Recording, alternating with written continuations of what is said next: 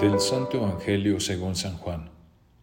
En aquel tiempo, Jesús dijo a sus discípulos, La paz les dejo, mi paz les doy. No se la doy como la da el mundo. No pierdan la paz ni se acobarden.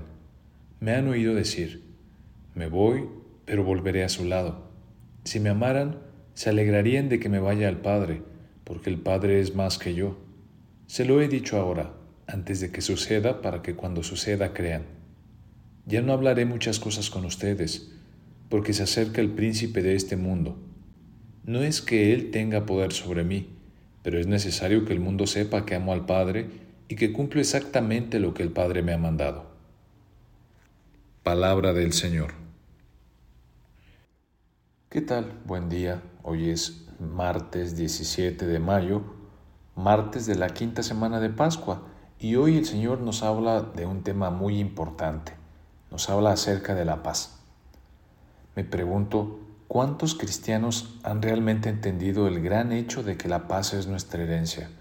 La paz es lo que nos ha dejado Jesús.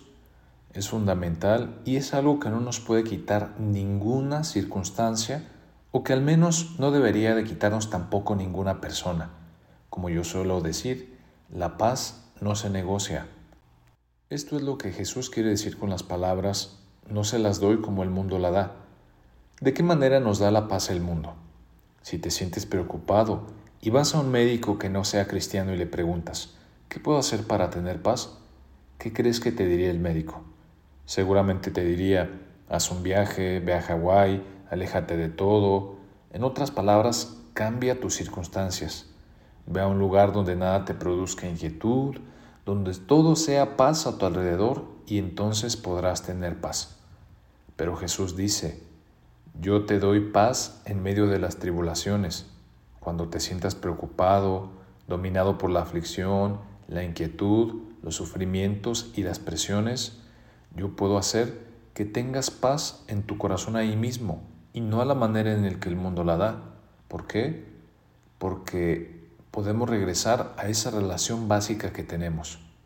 Ustedes en mí y yo en ustedes.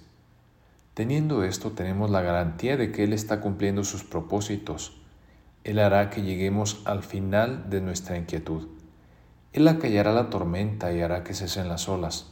Nosotros podremos descansar en la barca satisfechos, sabiendo que ningún agua puede tragarse al barco en el que se encuentra el Maestro del océano, de la tierra y del cielo.